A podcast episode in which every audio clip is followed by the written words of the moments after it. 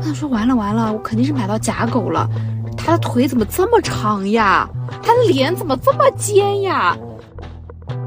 你就听这名字，你就知道他这个前同事是一个天津人。好好的一个狗叫多哏儿，哎呀，人家英文名叫 Dogger 了，就挺哏儿的。就这么说吧，那只德牧四脚着地的时候，它就跟人差不多高。你感受一下，真的，我也不知道为什么，小区里没有任何一只狗敢这样叫嚣，与它叫板，都不是与它叫板，就是没有任何一只狗敢跟它对视，唯有我们土豆。哎呦我的妈呀！你就感觉如果你不拉着它，它就要冲上去咬它的后脚跟，你知道吗？只能够到人家后脚跟的，跳起来打你的膝盖啊，就是这个水平。他在这个客户群里有一个非常洋气的英文名，然后在这个群里面，他叫叉叉叉的妈妈，对，小笼包妈妈。不要把人家名字说出来。那不说小笼包妈妈，怎么能够体现她的这种泛滥的母爱呢？以及与她这个外企都市丽人的这个这个反差感呢？前一秒你还是我高高在上的甲方，后一秒你在同一个群里面跟我分享育儿经验，这让我这个身份转换如何接受得了？对我当时就跟赛文老师说：“你艾特他呀，你艾特他让他去看，让他去看消息回你呀。”他就会非常敏锐的发现说：“哎，兄弟，搞定了，对不对？走呀，出去玩呀。”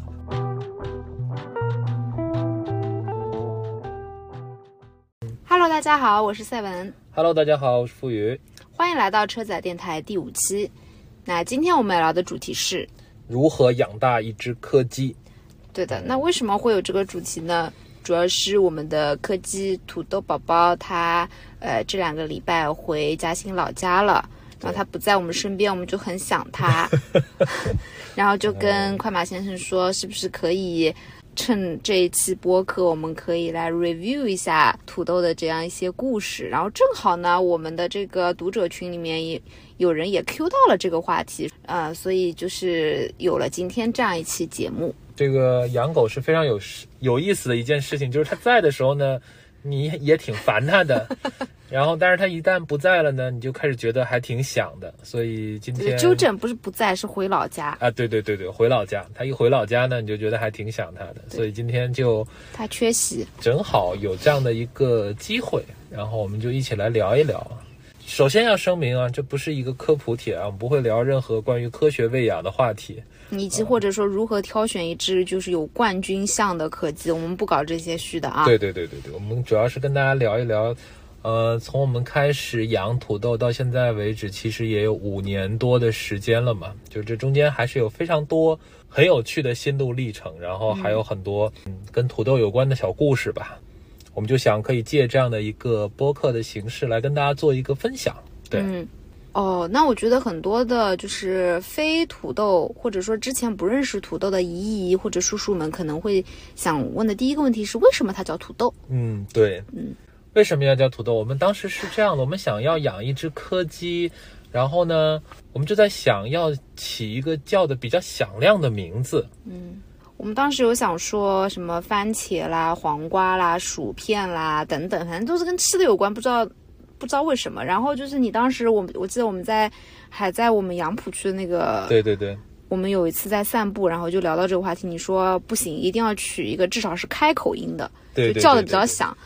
我作为一个常年啊，这个姓名受闭口音的这个叫不响亮困扰的人，我就觉得，就这多多少少有一种父母投射在孩子身上的这种念头，就是不行，我的狗一定要名字特别响亮，然后叫起来呢就很有劲儿啊。然后又因为柯基它是黄黄白白的嘛，对，它的身形又后面就是比较滚圆，就是从远远的看过去，其实挺像一棵马铃薯的。后来我们俩就一拍即合，对对对，就叫土豆了啊。然后就讲到说为什么会有这个念头呢？嗯，对。这个要聊到我们俩的一位共同的朋友，也是我的一位前同事。对对，是一七年的时候我们刚认识，然后他当时就是带了一只名叫多哥的柯基。嗯，然后出差的时候他其实挺困扰，因为狗没有办法像猫一样独自生活嘛，就说能不能让我照顾一段时间。对，插一句啊，你就听这名字你就知道他这个前同事是一个天津人。这好好的一个狗叫多根儿，哎呀。对，人家英文名叫 Dogger 了，就挺哏儿的。Anyway，反正我就我当时就觉得说可以啊，然后我们俩就坐着货拉拉从他的屋子里面把这个多格儿还有他的笼子就接到了我们家，对对对然后就开始了这个第一次两人两个人在一起之后的养狗之旅。就你必须得客观的说，多格儿还是非常的老实，嗯，对，然后比较乖，对的。然后反正那段时间，嗯、所以给我们留下了一个就是柯基都是这个样子的错觉。没有，你当时就很喜欢它，你每天下了班回家，你就就是抱着它，然后就是在那里逗弄它，还给它买了好多玩具。我当时还在微博上发呢，我说男朋友已经疯掉了。就嗯，可能我从小呢就不被允许就是接触这些狗啊、猫啊嗯什么的，对吧？就有一种哎嗨，Finally，对我终于你看管不了我了吧？对，这玩意儿果然是很好玩儿，就 就是有一种这样的心态。嗯，但不得不说，毛茸茸的东西确实让人觉得挺治愈的。那肯定啊，是啊，Anyway，反正就是他在我们家住了两个礼拜，嗯，差不多，嗯，就不会更久了。之后就是被妈妈被他妈妈接回去了嘛。对，我们俩就像那种空巢老人一样，一下子觉得，一下子觉得怅然若失，就好像就是心里面缺了一块什么的。嗯，然后两个人就一合计说不行，得补上。然后最好的方式就是如法炮制，再养一只柯基。对对对，我还要再补充一点，就是我当时呢，其实本来呢是有一些担忧的，就是嗯这个多格尔来之前，我在担忧说养狗会不会还是挺麻烦的一件事情，因为它可能啊、要遛啊，然后就拉尿啊什么要处理，还有狗粮要定时喂啊，什么定量啊，什么也搞不清楚，乱七八糟的。嗯，但是确实养了之后呢，你就觉得还好，啊，你就觉得还好，你就觉得，啊，也就不过如此嘛，那我自己养一个又能怎么样呢？啊，嗯然而，就多个人那个时候已经是半岁左右了。对对对，嗯性格很稳健，对，然后呢，我经过我这个朋友的介绍，我就找到了跟他同样的一个狗舍嘛。对对在宁波，然后我们就通过这个照片和视频，我们俩就开始选狗了嘛。嗯，来来，你来，因为最后是快马先生这个一锤定音说就是他了。你当时是怎么就一眼相中了土豆的？我觉得吧，首先你得承认啊，就是说这小狗呢，就跟小孩儿一样，就是长得也都差不多丑，就是你其实也很难说，就是谁跟谁长得很不一样，对吧？然后。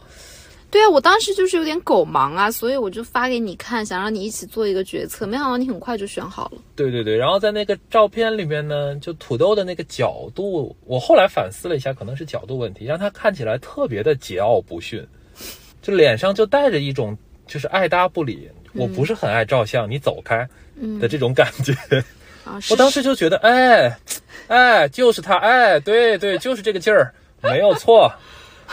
啊、但我其实是想养一只像多个那么温顺的，然后很友善的小狗的，就是这是我的初衷啦。不，我当时有一种错觉，我我我以为呢，所有的柯基都是这样的，就是它只是看起来会不太一样，但它的性格，因为它的品种是这样，所以它的性格都是很温顺的，然后很稳定的，然后人家不说可以做陪伴犬，还可以做工作犬嘛，对吧？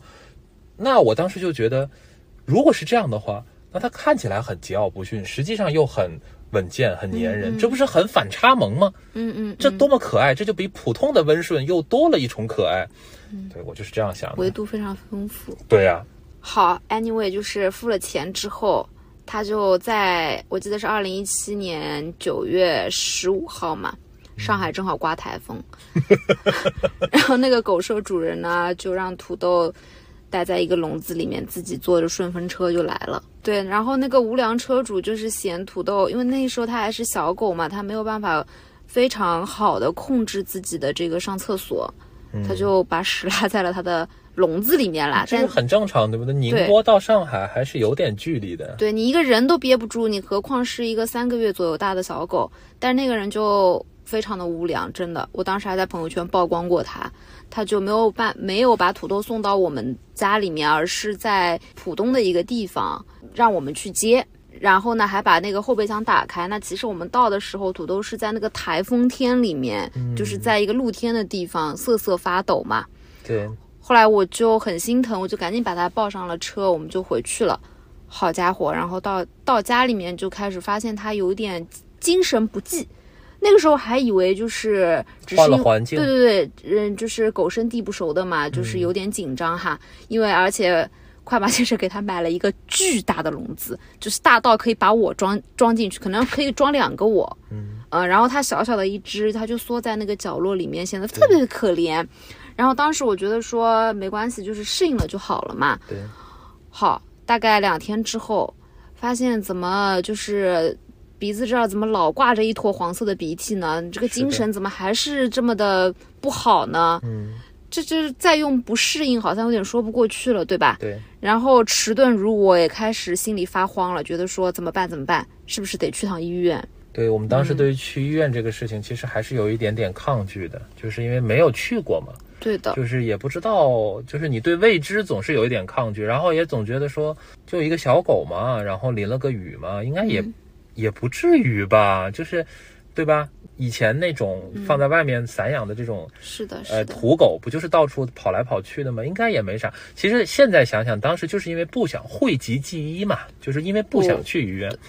我倒不是因为这个，我是首先第一，我没有养过三这么小的三个月不到的宠物小狗；第二，我没有意识到狗原来会得肺炎，嗯，对呀、就是这是是我的认知盲区嘛。OK，那所以我们先把结果告诉大家，我们带它去了医院，一番检查，什么又抽血了，又又干嘛干嘛的，最后告诉我们得肺炎了。对，就真的这个真的，晴天霹雳，我当时就愣在现场，我想说哈，我也觉得很意外，就是嗯，原来狗得肺炎也是这个症状表现。对，呃当时就给我们开了很多的药，然后就呃还在他的这个手上，嗯，脚前脚上，，对，前臂上，对。对，留了呃打留了留置针嘛，对，是这个要挂水的，对要挂水，然后还有留置针，我当时就跟快马先生我们俩面面相觑，就真的跟小孩一模一样，就真的跟小孩一模一嗯。样。就是他那个时候也比较小，然后其实吃饭都还不是很能吃，因为他肺炎嘛，需要补水嘛，所以好像确实是就是挂水。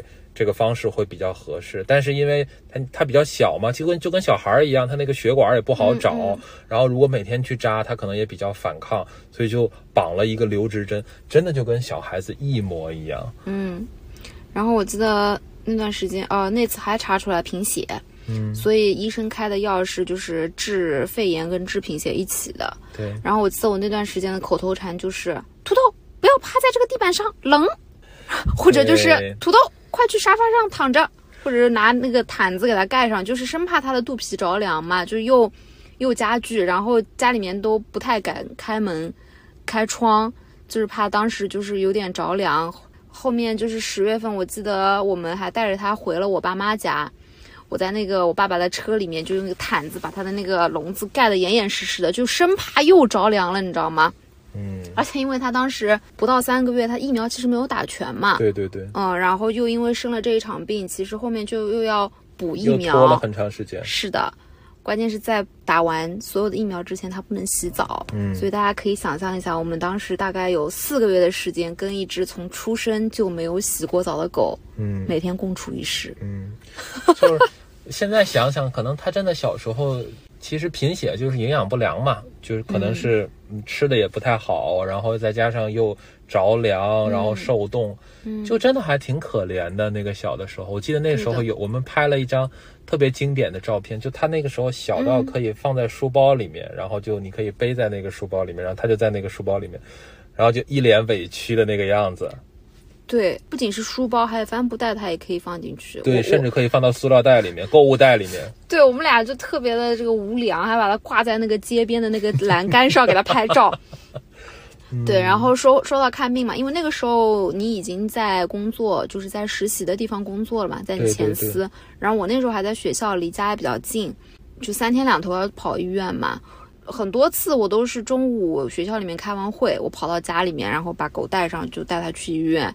然后有一次我记得我给他看完病，我们俩回家，然后我就骑了一辆自行车。嗯，骑到五角场去了。这不是重点，重点是我感觉到了我的后背有一股温热的液体。对 对对，他尿在了书包里面。嗯，对，因为他那个时候确实是确实是控制不好。对嗯他太小了，他没有办法控制。嗯，但是就是我觉得，就回顾土豆的小时候啊，我觉得他还是非常聪明的。我现在能记到几个细节，嗯就第一，他我们当天接他的时候，我就对着他叫了几声土豆，他到家里面就已经对这个名字有反应了，他就知道他自己叫土豆。对，嗯，然后第二个就是，其实养他，嗯，大概两个礼拜，他已经知道了要定点尿尿这件事情。就他会有意识的去找尿布在哪里。对，然后这两个确实是让我觉得，当时觉得很有希望。对，嗯，就但是没有用啊，对不对？就是他很聪明这件事情，如果叠加了他桀骜不驯的性格，就是这他会他就会 double 他的桀骜不驯。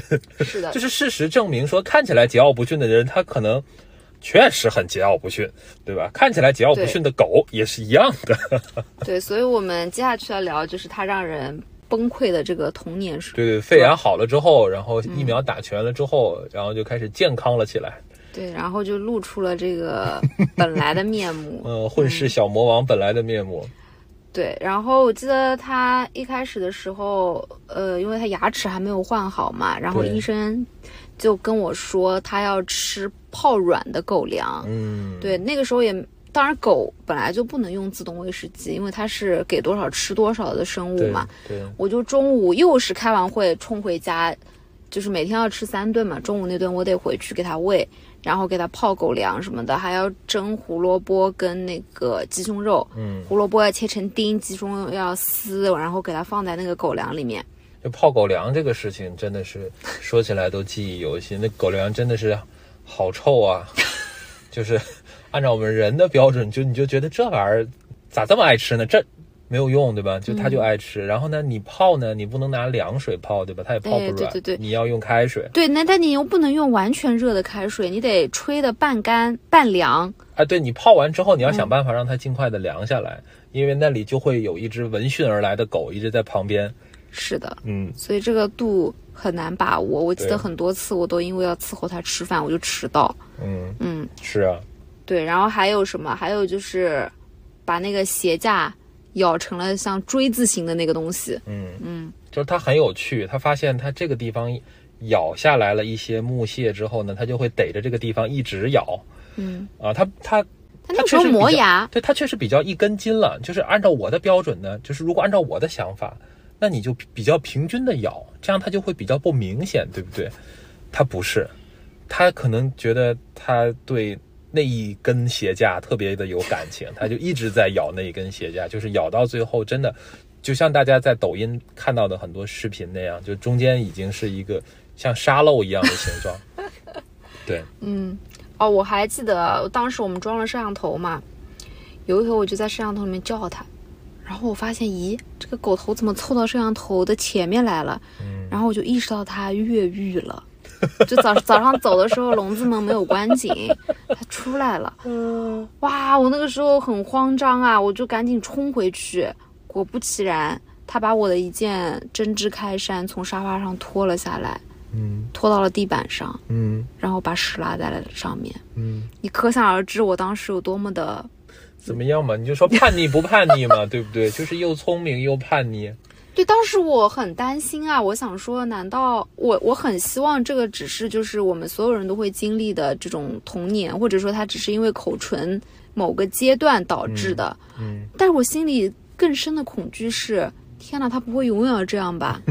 那我到底该怎么办啊？嗯，嗯，我的良知不允许我弃养，但是如果他真的一直这样的话，我觉得他不是来给我温暖的，他是来找我索命的。呃，后来的事实证明呢，就可以跟大家接下来剧透一下。后来的事实证明呢，他确实一直都是这样的。呃，他长大之后跟小时候的区别呢，仅仅是在于他非常明确的知道这件事情是不被允许的，嗯但是他依然无法拒绝这件事情本身给他带来的快乐。啊，呃举个例子，翻垃圾桶。呃，对他小时候可能是因为好奇、嗯新鲜，他他就去会去扒垃圾桶，然后被我们喝止之后，他就会有点委屈，或者说有点害怕，对吧？哦，现在不是的，现在他自己会开那个厨房的门了，对，然后他就会进去，但是他进去之前他会看你一眼，他会，看你有没有在注意他。如果呢你注意到他了，他就假装在垃圾桶的边上嗅一嗅嗯，啊，我进去是干别的事情的，我不是去扒垃圾桶的。对，如果呢你没有注意到，他就开始就是以迅雷不及掩耳之速开始在扒拉，然后一发出一些声响之后，你再一呵斥它，它它马上就跑得比谁都快。嗯，但是他就是克制不住自己想要进去的那个念头，一次又一次的，像西西弗斯一样，你知道吗？如果你全程都没有注意到他的呢，他就会从垃圾桶里面找到他想要的东西，餐巾纸。餐巾纸，对对对对对对对。如果他是去找餐巾纸的，他就会把这个餐巾纸叼到一个所有人都看不见他的角落里面，嗯，然后偷偷的在那里撕。它偷偷藏起来是有技术的，我有时候逮到他，然后我看不到那个纸在哪儿，一直把它拖过来，我才发现他把它藏在了肚子底下。嗯，对呀，对呀，他还是像小的时候那样聪明。对，以至于我经常怀疑他是不是故意惹怒我，就像所有缺爱的孩子一样，他要吸引你的注意力，就就是他可能也觉得这种互动还蛮有趣的。OK，嗯嗯，哦，还有让我崩溃的一件事情是什么啊？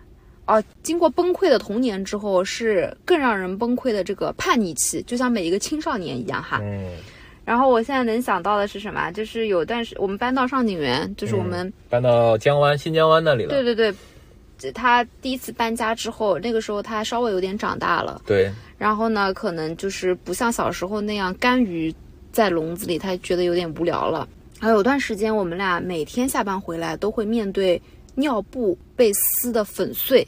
就是这里要大家要注意一件事情，这个尿布可不是垫在笼子里面的，呃，这个如果垫在笼子里面呢，我承认那是我的问题，对吧？这尿布跟 尿布和狗之间是隔着一层笼子的，就是那个笼子的底部呢是有一个架起来的地方，个托盘一样的东西。对对对对，你可以把一个托盘放进去，然后把那个尿布放在里面。呃，理论上来说，他那个时候其实白天是可以不尿尿的，但是我们就觉得万一他想尿呢，对吧？嗯你就就你就想尿，你就随意随意啊，补充一个信息，就是他小狗的时候不太能控制自己，然后等到他差不多五六个月的时候，他已经基本上可以非常自主的控制自己白天不尿尿这件事情了。对对对对对对我，我其实不想让他控制的，你想尿就尿嘛。对，哦所以呢，我们就放了那个尿布给他。嗯所以你要知道，他把尿布撕掉这件事情，是他不知道通过一个什么样的缝隙和角度，把那个本来在笼子托盘里面跟他隔了一层笼子的那个尿布拽到了笼子里面来，撕碎了。嗯就是可想而知，他白天一个人在家，一个狗在家有多无聊。所以，就是当你累了一天回家，你看到满地的这个碎尿布的时候，你肯定会勃然大怒嘛。嗯，但是生气之后，你又会有点心疼，想说，是不是因为太无聊了，他只能玩这个尿布？嗯，后来呢，我就出于这样的怜悯，我们不是商量之后，我们决定散养几天嘛。对对，然后哎呀，然后这个情景让我的血压升得更高了。对，我就这个呢，真的就能看出来，就是爸爸和妈妈真的是很不一样。母多败儿啊！就是这哪里不一样呢？两点不一样。首先呢，我看到他撕尿布的时候呢，我也有那么大概一两分钟血压升高的这种体验。但是过了那一两分钟之后呢，我就会油然而生一种莫名其妙的自豪感。我就想，哎呀呵，哎，不愧是我儿子，真聪明，哎，这都能让你给拽到笼子里面去。哎呀，夸张。那他把那个钱撕碎的时候，你还有这样的自豪感吗？呃，钱撕碎的时候我没有在，我没有在啊。然后后面呢，但是但是你说要散养的时候，我当时就觉得，哎呀，完了完了，这真是慈母多败儿啊！你是不知道这个混世小魔王能干出什么事情来。呃，对，他的散养快乐时光也就持续了两天吧，因为第二天他把我那当时洗脚盆的那个电线给咬断了。哎，对对对对对，对，然后还所幸把没有电死他。对，而且那个东西本来是放在浴室里的嘛，嗯，嗯，还把我那个加湿器的电线给咬断了，是的，并且咬的一节一节的，就是你都你你都很怀疑这个狗怎么是能活到今天的。后来我出于这个狗生的这个安全考量，我决定牺牲它的自由，继续让它待在笼子里。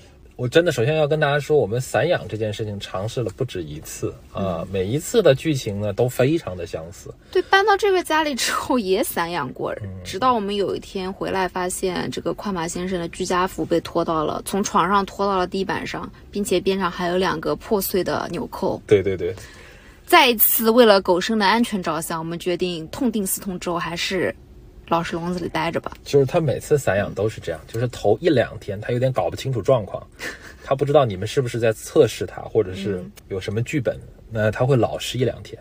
但凡是从第三天开始，他如果散养到了第三天，嗯，啊、你看吧，你且看吧，对，哦，他在我们第二个房子里面的时候，把房东的踢脚线给咬咬没了，你还记得吗？哇，对，然后这件事情他回来之后，快马先生回来之后就勃然大怒，因为他觉得给把人家房子给搞坏了，嗯他就开始怪我嘛，说为什么要散养。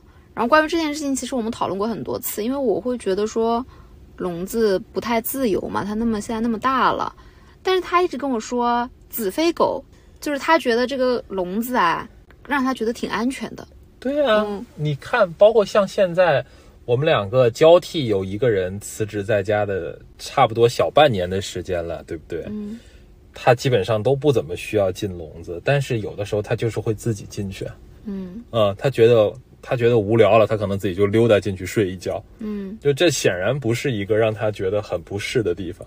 对，所以我觉得有时候可能确实不能把自己的太多感情投射在他的身上。对对，他还好，我觉得他从小其实没有那么严重的分离焦虑吧，所以他一直也没有对，就是说我们要离开他要进到笼子里面这件事情有很强烈的反感。嗯我觉得他，那你觉得他的没有很严重的分离焦虑，会不会跟我们其实是不省心的爸妈有关？因为土豆跟我们在一起的这个五年多、快六年的时间里面，我们其实搬了三次家吧，对，比较频繁。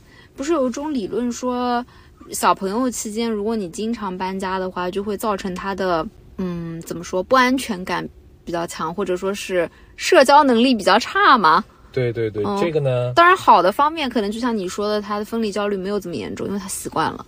对这个其实我倒是觉得还是，嗯，现在想想有点欠妥的一些考虑吧。就是说，当当然也没办法，就是我们那个时候，一方面是要搬家了，就是从租房子到后面开始买房子等等；另外一方面就是我们可能那个时候，呃，出去的也比较多，出去玩的频率也比较高，所以我们当时也没有车，哎，没有很方便说，哎，像现在可以把它送回嘉兴老家去或者怎么样。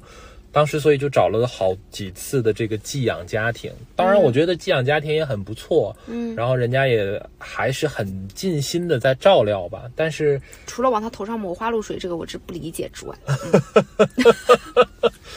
哎呀，呃，会有一些比较奇怪的。抹花露水那次之后，我们就再也没有送过寄养。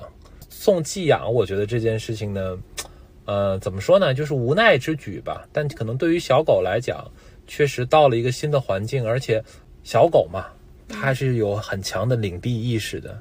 就到了别人家里就，他老想在别的狗头上撒尿。嗯也挺好，起码不被欺负，对吧？但肯定总是在颠沛流离的一个生活当中。我有几次在公众号或者在微博上也说过嘛，就是我觉得土豆的社交能力不是特别的好，他不爱跟就是跟它差不多体型的狗一起玩嘛。嗯，就是我们小区里不是有一只柴犬叫兔兔，那是我们小区里唯一一只可以跟它一起玩的柴犬。对，然后还有一只小狗叫小巴嘛，它高兴的时候会露出肚皮让你撸。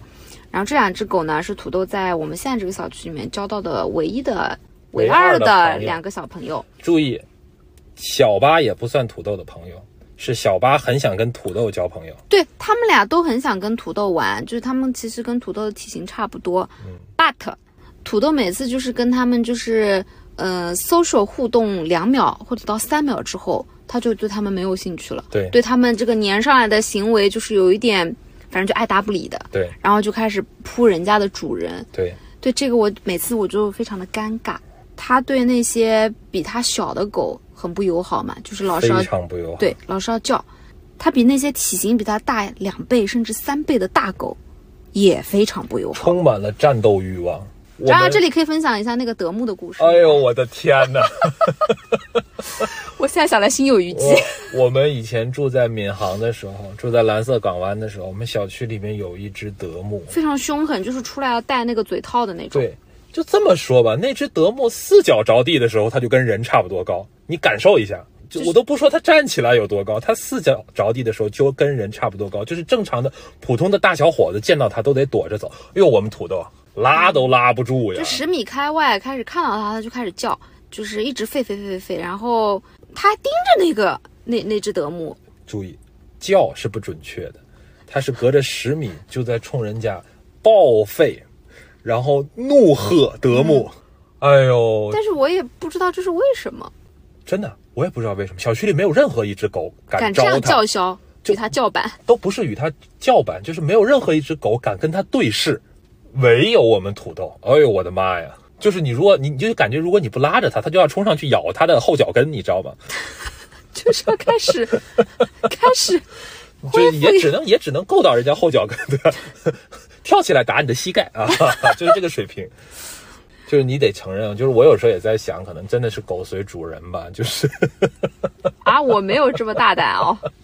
就是他性格里面可能本来就有一些非常桀骜不驯的部分，然后跟跟着我们两个，对吧？这种，就是以脾气差著称的人，对对对对对，就是进一步在潜移默化之间加剧了他的这种倾向。对啊，但是他的脾气差得到过报应的呀，或者说付出过代价的呀，血的代价。差点被腿腿被咬断。当然，那一次他是先去跟人家柴犬示好，嗯，柴犬比他大一点嘛，对对对，想跟人家一起玩，好嘛，那个柴犬就给他咬了一口，嗯，然后很危险。我觉得可能狗呢，确实就是痛觉比较不敏感一点，所以那天的情况是，它被咬到了后腿，哎，没有前腿。前腿大概是左左边那只吧，嗯，哎，因为它就是被咬了一个窟窿，其实非常可怕，就是。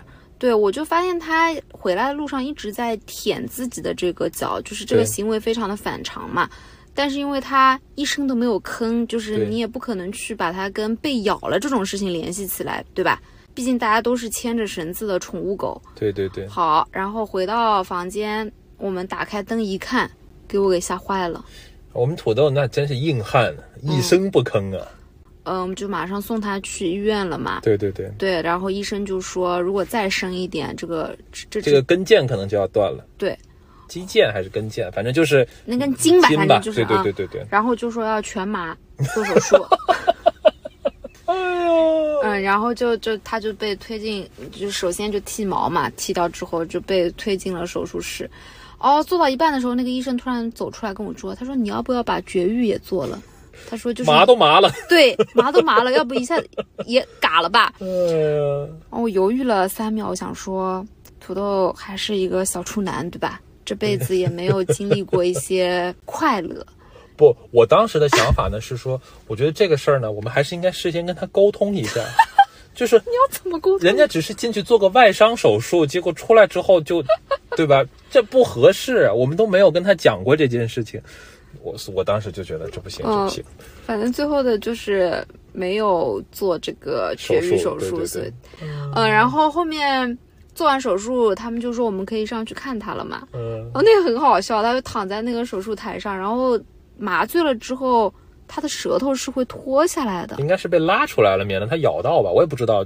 嗯，反正就是当时那个场景就是又心酸又好笑，但因为他麻药还没有过去嘛，他整个整只狗就是胖乎乎的躺在那边，但是有一只手又被裹的那个，嗯，对，然后舌头还歪歪在一一边对，但是我当时急得都快要哭了，我因为我已经很久了，他一直没有醒过过来，嗯对对对，后来又累了，睡着了。嗯，有有可能。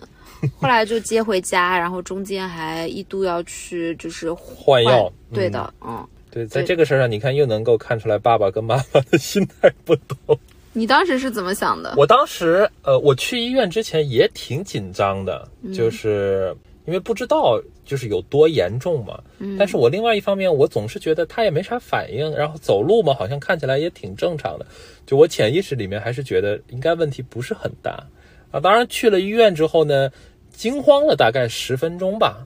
但总归医生说没事情嘛，对吧？然后在知道他要开始全麻做手术之后，我就觉得非常的好笑，就是 出去打了个架，然后打到需要全麻做手术。这个是什么？你们就是是你男性、非常男性化思维的一部分，对对对，这个真就是这个确实就是。伤疤是男男性的真的是，真的是这个要反思一下，这个确实是，就是你还是会在潜意识里面带入这种你接受到的爸爸对儿子的这种视角应该是什么样子的。嗯，呃，当时就觉得还还还还挺好笑的，但确实从那次之后，我们就是在几乎不太敢让他接触柴犬，所以小区里面其实除了兔兔之外，因为兔兔比他小了五岁半。而且兔兔是一只母狗。对，所以我还好，但是快马先生是看到小区里面的狗，就是视线范围内可能离他十五米，他就已经开始绕着土豆往别的路走了。我本来就是一个社恐，我之所以把土豆拉走，不是担心土豆跟人家打起来，是因为我不太会跟土狗的主人 social，我很害怕这种跟狗主人 social 的部分，你知道吧？嗯，这方面我觉得你要向我学习。哎我我如如数家珍，就是有哪些狗可以一起玩，都是我告诉你的。是的，这个其实很尴尬的，就是经常呢会出现两，就会出现两种场景了。一种场景呢是土豆在外面莫名其妙的跟人家玩了一会儿，回来之后呢，我要跟他描述，就是跟土豆玩的这个狗大概长什么样子。嗯，就小区里面其实能跟土豆玩的狗不是很多。嗯，啊没有用，我还是还是认不出来，因为我我离他们很远，就是我就。我很害怕离那个狗主人很近，对吧？就是这个社社恐的很严重。就大家可能很难想象他，他竟然是个社恐，我的天！我真的很不擅长这种跟陌生人的这种 social，你知道吧？然后陌生人 social 才 easy 呀，跟熟人 social 才累吧？就然后呢，第二种场景呢，就是哎，这个土豆很兴奋，然后上去跟人家 social，、然后那个狗呢也跟他很友好，两个人聊。呃，不聊了一会儿，两个人已经嬉戏打闹了一会儿，然后对面的主人认出了土豆，因为土豆很好认嘛，土豆背着个铃铛嘛，嗯就过来跟土豆打招呼，说：“哎呀，是土豆吧？”然后你就很尴尬。我我也很，我真的很尴尬，因为我又认不出他的狗叫什么，我也不知道他是谁，对不对？嗯，其实我们是疫情去年就是被封在家里一段时间，我高频的认识了小区里面的一些狗，比如说有只萨摩耶叫阿乌，嗯，阿乌，对，嗯，他的爸爸是一位律师，可能也在听我们的节目。然后还有一只雪碧呃，对，边牧叫雪碧嘛，但你只能知道人家叫雪碧，你并辨认不出来哪一只是雪碧。是的，你说的没有错。嗯，还有一只边牧叫卡地亚，还有一只边牧叫十一。呃，你看，对对，这这个真的就超过我的理解范畴了。嗯，你要把狗跟它的狗主人匹配起来。我只能把狗和它的品种匹，就是狗名字跟品种匹配起来。呃，然后后面最近又认识了一只小狗，叫梵高嘛，就是我们那个团长他收养的这个流浪狗，所以我觉得也也算是借着狗，就是交到了一些小区里面原本你可能都不会跟他们产生连结的一些对对对对朋。友。你说到这个，我觉得必须要让赛文老师给我们补充一个故事。嗯，你讲一讲那个你给客户发消息不回，然后结果发现他在那个上海柯基群里面咔咔咔猛发，这是几年前的一个故事了。是背景就是，嗯，上海的这个基友们有一个叫做上海科技群的群，大大概大意就叫这个名字。嗯然后呢，所有养柯基的爸爸妈妈其实都会在群里面就是分享自己的一些育儿经验，或者我家宝宝今天又干嘛了，对吧？对，啊，这是前情提要。然后有一次我做了一个客户，然后就给他发东西，很急嘛，可能第二天就要上线了。对，哎，老不回，哎，我就想奇了怪了，在干嘛呀？后来我就点进这个科技群，我想去摸一会儿鱼嘛，赫然发现我的客户在群里面，然后他他在这个客户群里面有一个非常洋气的英文名，然后在这个群里面，他叫叉叉叉的妈妈，对小笼包妈妈。哎，你这个不要把人家名字说出来，对不对？那不说小笼包妈妈，怎么能够体现她的这种泛滥的母爱呢？以及与她这个外企都市丽人的这个这个反差感呢？大她大概就在分享说，他们家小笼包今天早上对吧，又在哪里拉屎了，又吃了什么，就是内容极其接地气。我当时我就觉得，我以后无法再直视这个客户了。嗯，就是我在前一秒你还是我高高在上的甲方，后一秒你就在同一个群里面跟我分享育儿经验，这让我这个身份转换如何接受得了？对我当时就跟赛文老师说，你艾特他呀，你艾特他让他去看，让他去看消息回你呀。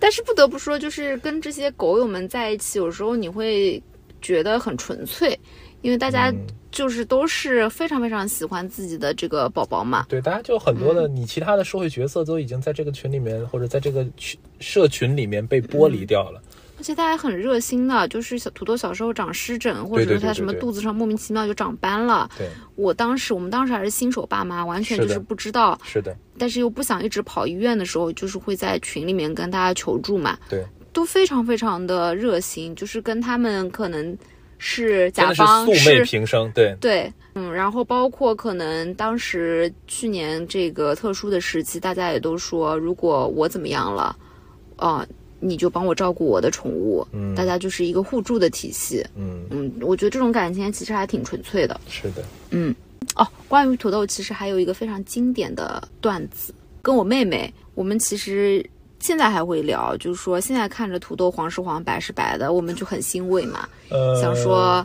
哎呀，不愧是一只英俊的小狗，对吧？对对对，但是这个这个这个我们先补充一点啊，嗯就是虽然我们真的不在乎血统，但是呃理论上来说，土豆的这个爸妈也是赛级犬，对，宣称是赛级犬，并且，我刚刚前面讲的时候，我忘记讲了，就是他肺炎，然后又动手术，然后又洗澡又驱虫，就是我已经在他身上花了那么多的沉没成本了，看病花了那么多钱，对吧？对，我总归还是希望自己拥有的是一个正统的咯。但是呢，他在五个月之前的表现确实是让我有一些狐疑的，因为大家知道柯基的腿很短嘛，对，然后不知道你在照片里面是怎么看的，反正我当时看到他，我想说完了完了，我肯定是买到假狗了。他的腿怎么这么长呀？他的脸怎么这么尖呀？耳朵很大，脸很尖，就是整个比例非常不协调。对，然后我发照片给我妹妹看，我妹妹也是个狗友。我妹妹说：“姐姐，你们肯定是被骗了，或者说你肯定是被设局了，就是你这个狗绝对不止这个价钱。”嗯，我们第一次带土豆出去溜达，这也是非常的社死。对，有一个老爷爷远远的跟他的小孙子吧，他小孙子远远的就跟他的爷爷说：“看狐狸。”对我当时就，嗯，有这么虽然他的脸还是很尖，他的耳朵还是很大，但是他没有尾巴呀，他怎么会是一只狐狸呢？我回来就跟快马先生说这个事情，然后就是表示愤愤不平，但是在我的心里一直就是这个念想，这个念头就是从来没有被完全消除过，你知道吗？直到他大概五个月以后，嗯，或者到一一岁以后，对，啊，它终于长成了一只正常的柯基的样子就。很神奇，嗯就是就像。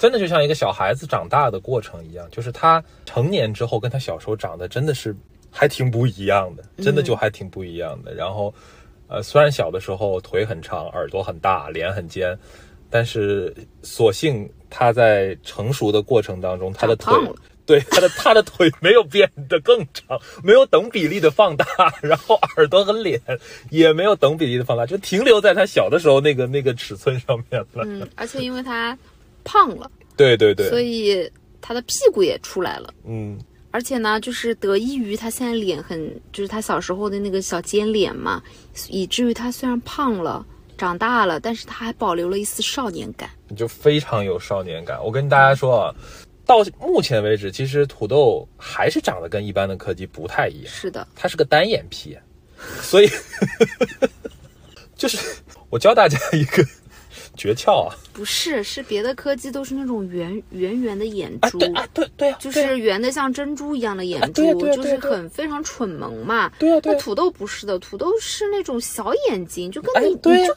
你一样，对呀对呀，嗯，就显得它就是有点单纯，但是有有有又有点呆萌，而且很狡黠，好吧？关键是不就蠢。就是，所以我就说我要教大家一个诀窍，你为什么会觉得，对吧？抖音上面有一些柯基看起来特别蠢，为什么呢？就是因为他眼睛很大，大到可以看到眼白，嗯，这就会显得特别蠢。但土豆就不是这样，土豆因为单眼皮、小眼睛，所以它的就是他的眼睛，你看过去全是全是瞳孔，是的，全是黑眼珠，哎，对，应该这么说，嗯，所以就显得特别有少年感，然后特别充满了这种狡黠的智慧。对，anyway，他现在就是用快马先生的话来讲，就是黄是黄，白是白的，同时依然充满了少年感。对，然后配合他的这个屁股，还有他的小短腿，只要我在家，然后我没什么事情，我大概一天可以说二十遍，好可爱呀。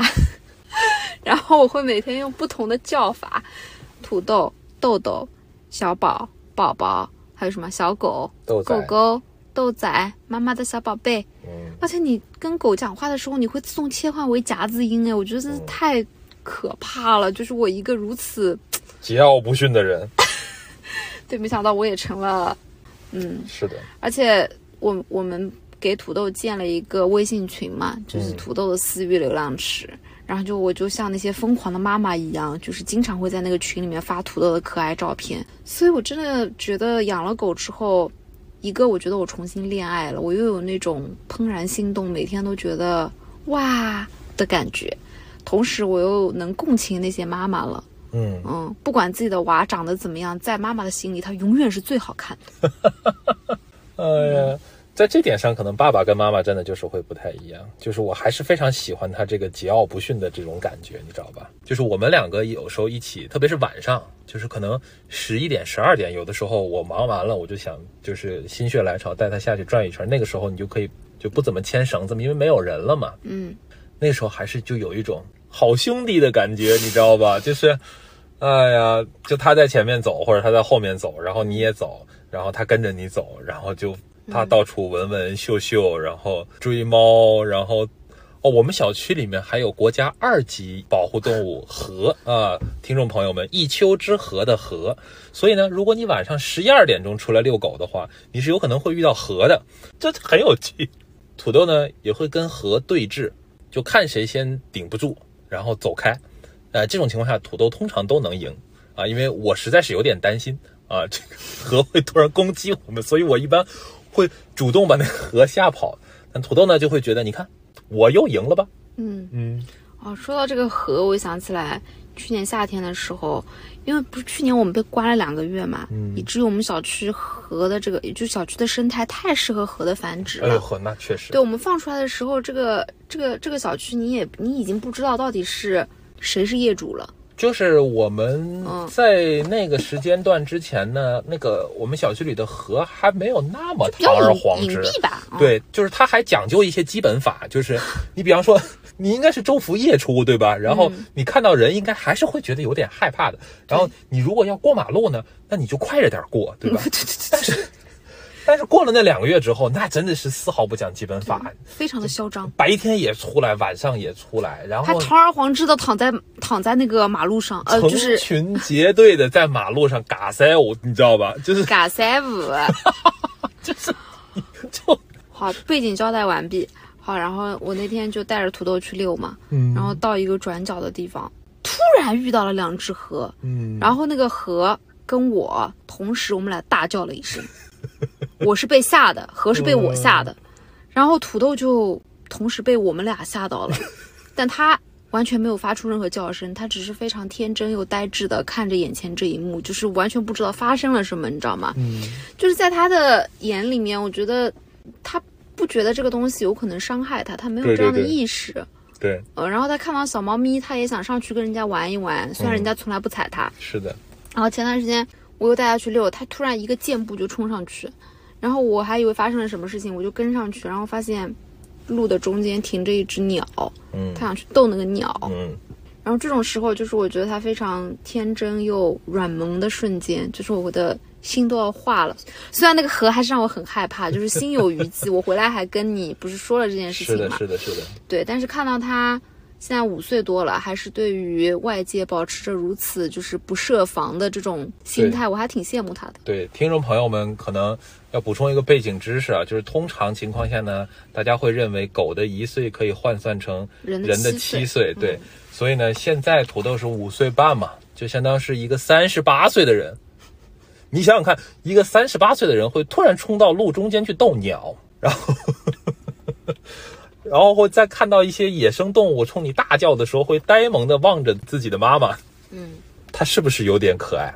嗯，我们再来分享一下近期土土豆让我们觉得最治愈的瞬间。嗯，你你你先来好了。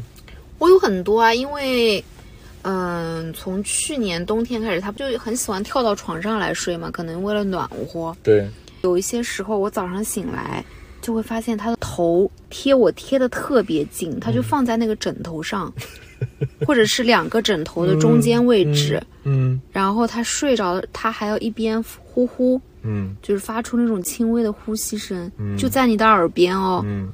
嗯，然后鼻子干干的，他就跟你一起就是在早上醒来，我就觉得哇，这也太可爱了吧，嗯。嗯，然后还有就是他睡到很熟的时候，他会翻肚皮，嗯，就是他会四脚朝天。四脚朝天嗯。睡，就是表示他很舒服。对，那个时候我总是会掏出手机来狂拍一阵。嗯还有什么呢？还有就是我有时候下班我已经累了一天了，我其实非常的疲惫嘛。嗯，当我推开门的时候，有一个，嗯，这种时候通常你在家啊，对对对，就是有一个小短腿，他冲你跑来，然后摇着它那不存在的尾巴，就它它的那个，其实好像就像看上去就像它的屁股在摇一样，对对对，对，然后冲着你扑上扑下，那个时候你就觉得很很治愈，就是很有力量，嗯。嗯，好像就是一天的这种累啊什么的都一扫而光，嗯。就这样的瞬间有很多很多。我一直说就是，嗯，土豆是我很深的一个羁绊，虽然很有时候很讨厌啦，就比如说出去玩儿或者是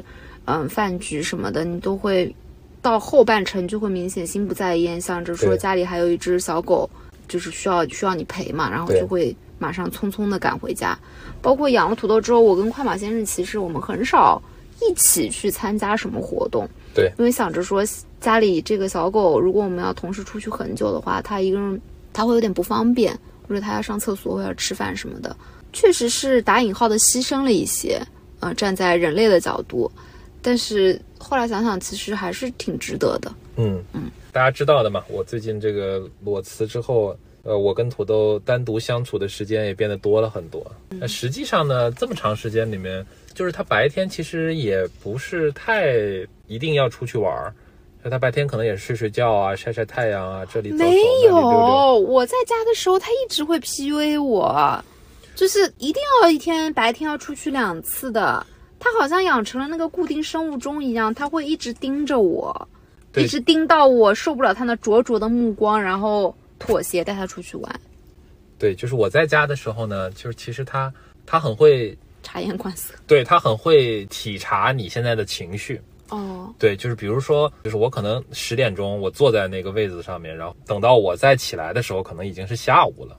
他就会一直在观察你，就是他观察你说，哎，你这段忙好了，然后你可能想要休息一会儿，嗯他就会跑过来，就求摸摸。嗯然后其实我有的时候在想，就是虽然好像是在他在向你要求一个事情，但其实在这个过程当中，你也是被治愈的那一个人嘛。嗯嗯有很多次，比方说，可能我是在下午五点多或者是六点多，把今天所有要推送的内容全部都搞定了，然后发出去了，成功了，我就会到阳台上去伸一个懒腰。这个时候，他就会非常敏锐的发现说：“哎，兄弟，搞定了，对不对？走呀，出去玩呀。OK，这让我开始反思，是不是我在家的时候，我的注意力都不够集中，以至于让他错觉我随时随地都可以带他出去玩。对他可能觉得你也没啥事儿。嗯但是就是更常见的情况是我们两个人在家，他也只会，或者说他会更会盯着我啊。这就是在长期的互动当中 养成的。他知道盯着你是有用的，对不对？Again，慈母多败儿。嗯，所以有哪个瞬间你是印象深刻的吗？还是说其实我觉得，嗯，就是它让你血压升高的是瞬间，你是知道 exactly 有那样一个瞬间的，嗯但是它给你很多治愈，或者是让你觉得很温暖的，可能就不是某一个很特定的瞬间，就是它就是一个很长期的事情，然后你总是可以想到，然后总是很稳定的存在这样的一个互动在那里，就这个可能就是最让人觉得治愈和温暖的东西。所以最近土豆不是回老家吗？嗯，然后快马先生罕见的给我发微信说啊他有点想土豆，说土豆不在家很无聊呃啊，我表示很欣慰，对吧？是很无聊呀，对吧？你你你很希望有个小老弟在那里分享你今天的工作终于完成了的喜悦，对不对？走呀，咱们出去玩儿去呀！所以他已经从这个儿子变成了小老弟。你们这辈分他都已。经三十八岁了，对吧？嗯，我就不是，我对他的牵肠挂肚体现在每一天每个小时。最近我就一直给我妹妹发微信，来点物料更新一下。嗯，嗯，我觉得这个可能这是不是折射了？如果以后我们有孩子，我们两个不同的这个 parenting 对，的肯定方式是这样。，肯定是这样。哎，接下去要聊一下，就是很多人对我们有一个疑问嘛，嗯尤其是我们的父母，还有熟悉我们的这个亲朋好友，因为我们俩其实都是属于那种挺忙的，嗯然后又打着不愿意生小孩的这个旗号的嘛，他们就会不解，就是说，那你为什么会愿意为一只狗付出那么多的时间和精力？你怎么看？我想改写一下小王子对他玫瑰的那段话，嗯嗯，就是这世上有千千万万只一样的柯基，但唯有在你的星球上出现的，被你呵护过的那一只，才是属于你独一无二的小狗。我觉得土豆对我来说，它不仅仅是一个宠物的存在，它真的是我的一个宝贝。从我的角度啊，就是我从它三个月开始养它，就是我知道它除了我和你之外，没有其他的这个呃亲人或者依赖存在嘛。然后小狗它也不会说话，它痛了它不会说话，它饿了它渴了它也不会说话。嗯它唯有就是通过跟你漫长的这个时间里面建立的一种默契和信任感，唯有通过你对他的仔细观察去了解他的需求，才有可能把他照顾好。所以在这种照顾与被照顾的过程中，我觉得我是被他需要的。嗯，对，所以确实是一种很深的感情吧。在我看来，当然也有人问过我这个问题了，嗯但是在我看来，就什么叫多嘛？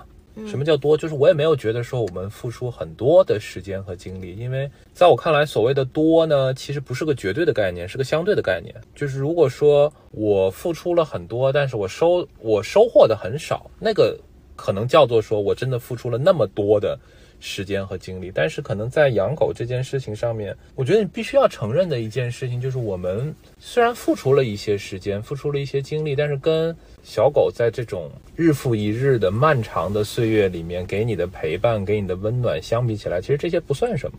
就是我真的没有觉得说付出了我们付出了那么多的时间跟精力。对呀、反过来想想，小狗可是付出了它的一生呢。那是啊，就是我经常会在网上看到那种说你去上班了之后，你的狗狗在干嘛的视频，然后看着看着就开始泪流满面、嚎啕大哭，然后哭着把这个视频分享给你，分享给我妹妹，就是会被同一句话戳中无数次。就是小狗它的大部分的生命都用来等你。哦，我又要哭哭了。你可能是陪伴小狗十几年，对吧？小狗是陪伴你一辈子。对，每次呢遇到这种情况呢，我一般就会插科打诨，对吧？我就会跟他说，其实你不要去干扰土豆，土豆白天睡得很开心。但其实，呃，对，但其实在我心里面也会或多或少有这样的一些忧虑吧。就你已经习惯了和他在一起的这个生活嘛。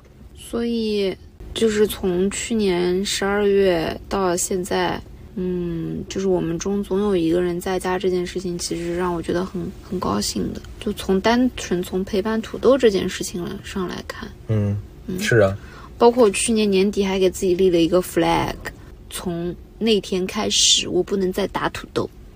他惹我生气的时候，我就要像我妈妈一样的去跟他讲道理。嗯，就不能再打他，因为那段时间不知道为什么小红书老给我推送这个宠物有些柯基回汪星了的视频，嗯。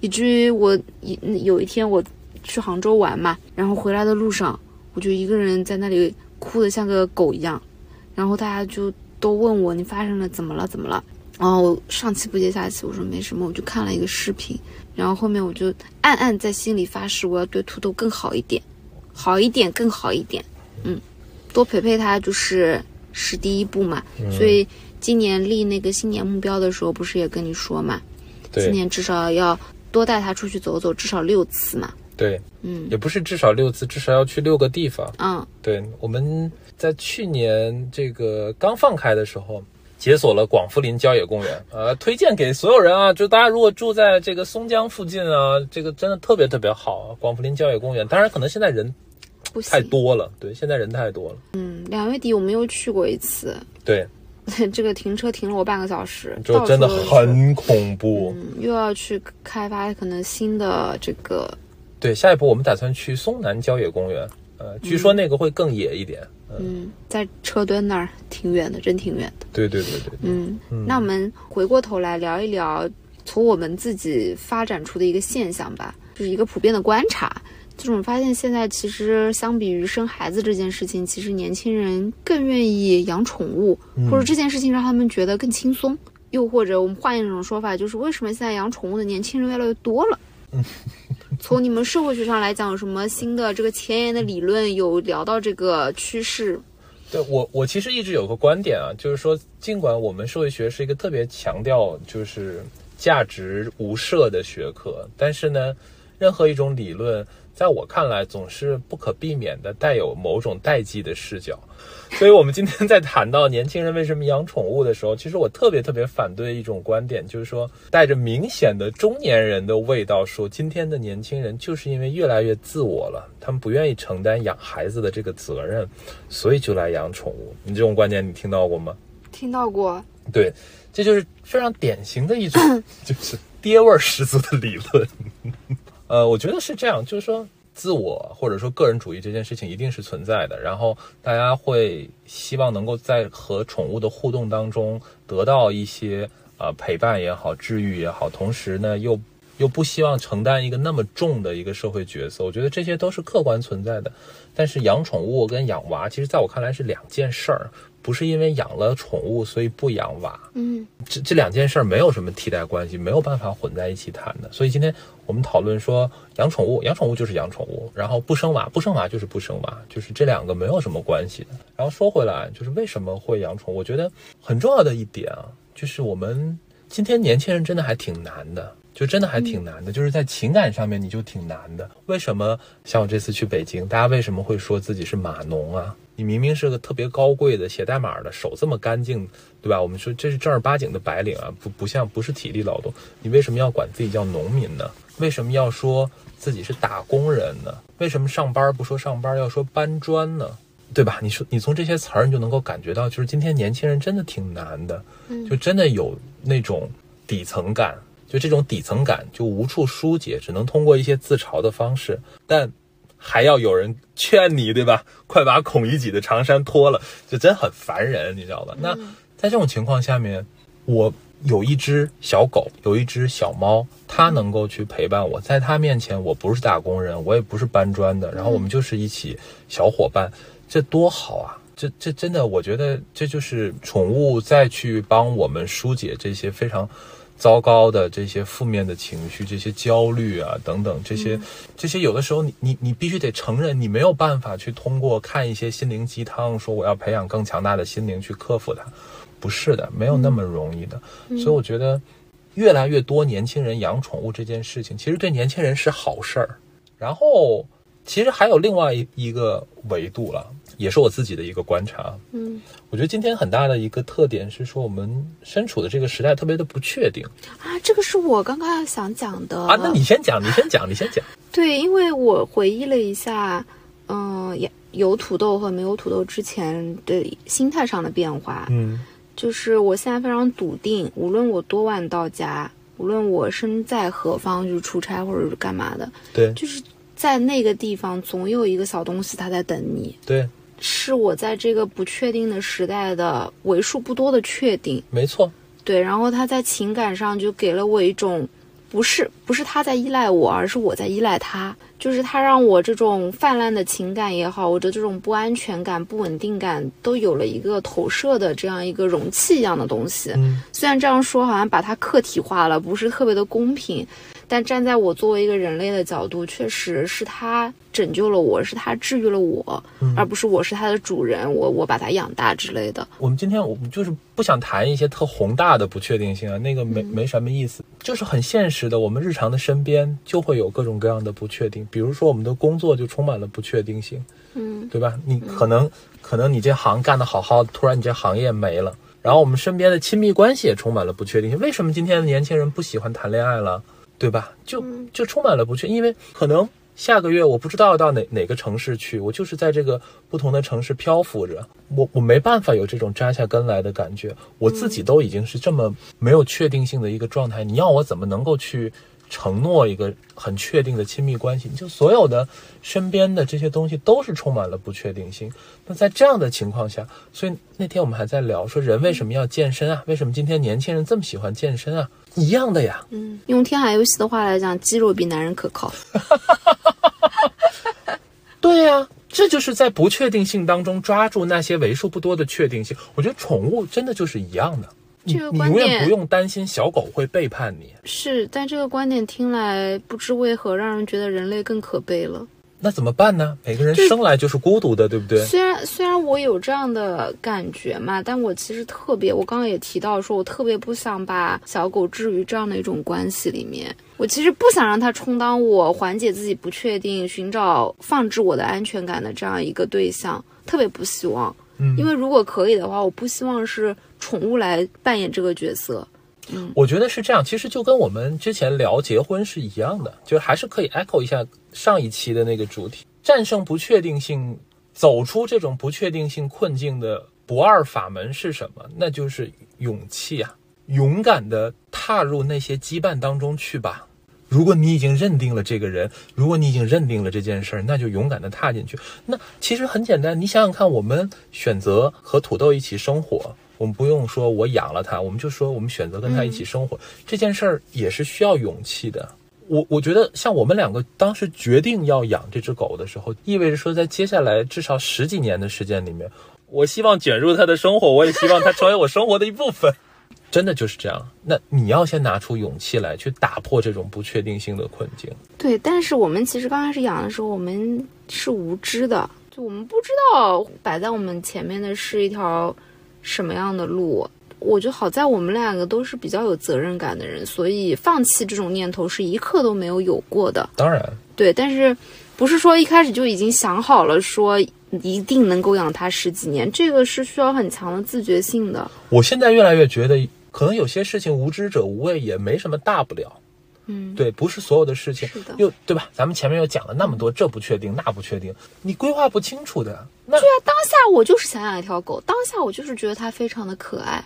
对呀、哦，但这种思想也挺危险的。如果你只顾当下的话，我觉得就是你有这样的一个冲动，你有这样的一个勇气，你想做这个决定，然后你同时你做好了为这个决定负责的心理准备，然后同时你这口气就一口气咬到底，就是无论如何我不会放弃这件事情，那就好了呀，对吧？前两天我们看这个重启人生，又说到这个那个小偷家族，那么又说到里面那句经典的台词，对吧？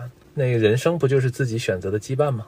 但我必须要严肃的指出，在对待宠物，因为说到底，我觉得我们的地位是不对等的。那当然，对，所以在面对宠物或者说是比你更弱小的这样一种生物，我这个不是不带价值判断的啊，呃的情况下，还是要深思熟虑，还是要做出嗯周全的这个选择和决定，不能仅仅凭一时的冲动就决定养或者不养，因为可能在你看来是决定，在他看来是命运。嗯嗯，我觉得那个时间点也是一个很对的时间点吧，就是在一七年的时候，我们两个的关系也比较稳定了，然后对未来的很多事情也相对稳定一些了。对，对人不能脱离开物质空谈嘛。我很认可你说的，就是不要说我们养着它，我们是跟他一起共同的生活。就是我们其实也，嗯，虽然我不想自我感动，但确实我们也怎么说呢？部分的交出了，就是交出了自己的一部分吧。那当然，对，去跟他一起去生活，改变了一些习惯。我觉得这种是一些必要的妥协。嗯，我们就还是用上野千鹤子老师的话，上野含量好高啊！哎呀，嗯，我们卷入了他的生活啊，他也成为了我们生活的一部分。嗯。最后，我们以过来人的身份给大家提几个养柯基或者养宠物之前的小建议吧。嗯，我先说，好，首先，如果你是个洁癖的话，我建议你就是稳妥的考虑这件事情，嗯。因为柯基是掉毛的，嗯，并且一掉掉半年这件事情，就一年掉两次，一次掉半年这件事情是真的。对，以及其实掉毛这件事情也还是养柯基的乐趣之一吧。What？就是就是你你你不觉得吗？就是其实你一边在梳理那个地毯上的毛，一边对它碎碎念，然后它就似懂非懂的在旁边听着，它也不太清楚你在干什么，你为什么要这样做，它又对你就是梳出来的那些毛很有兴趣，就是这个画面本身也挺有趣的。哇，你在那里啊提啊提的时候，你可不是这么想的。那这是两码事啊，对不对？就是我过敏和 我觉得这是乐趣，这这不矛盾。啊、然后第二，嗯，你真的得有很强的责任心，你要接受它可能会慢慢变老，并且它会生病这件事情，然后给予它足够的耐心和爱心。对，对，第三就是你要努力的挤出自己的时间来，因为你的狗狗还是需要出去玩，需要陪伴，需要足够的运动量的。嗯，那我再补一个第四好了啊。第四呢，就是多拍照。对，就是我其实是一个特别不喜欢给自己拍照的人。那我觉得我今年可能也应该改变一下自己。年纪越来越大了，就是你发现你记性越来越差了。就是你如果不拍照呢，你都不记得你自己去过这里，然后你也不记得你在去这里的时候是什么样的心情，是不是跟小狗一起去的？就是可能你当然你会拍一些小狗的照片，但我现在好像也慢慢能够理解说为什么一定要把人拍进去。我以前特别讨厌这件事情，我就觉得干嘛呢？我又不是来到此一游，对吧？嗯。但我现在的想法会有点不太一样，所以我觉得呃多拍一些照片吧，就是不管大家一起去做什么，然后不管去到哪里。我们需要一些有形的东西，把这些记忆来固定下来。那最后一点，早点下班，因为你的小狗在等你。对，是的。好呀，那今天也聊得差不多了。我们今天从最初开始决定要养一只柯基，然后怎么就选中了土豆，到土豆小的时候，各种各样让人崩溃的瞬间，崩溃和暖心的瞬间。对，少年时代的叛逆。慢慢的、慢慢的变成一个小天使，然后同时还依然保留了他桀骜不驯的性格。我觉得真的就是这样。其实如果有机会再来一次的话，我还是会很希望拥有这样一只小狗，就它很符合、很符合我们对于一只小狗的期待，像是我们两个会养的狗。你还是会在一堆小狗的照片里面一眼挑中它吗？对。或者我应该纠正一下我刚才那句话，不叫像是我们会养的小狗，像是我们这个家庭的一份子。嗯，好呀，那今天的节目就到这边。其实我还完全没有聊狗，我觉得等土豆七岁八岁，如果我们这个节目还在的话，我还要再继续聊。好啊，土豆六岁的时候就可以聊。可以啊，呃，七月十五号是土豆的生日，请 观众朋友们监督我们打卡，我们到时候可以出一期六岁生日。对对对，如果有很多的这个听众在后台给我们留言的话，我们会考虑在六岁的时候再出一期土豆特刊。嗯嗯，好，以上就是车载电台第五期的全部内容，谢谢大家收听，大家拜拜，拜拜。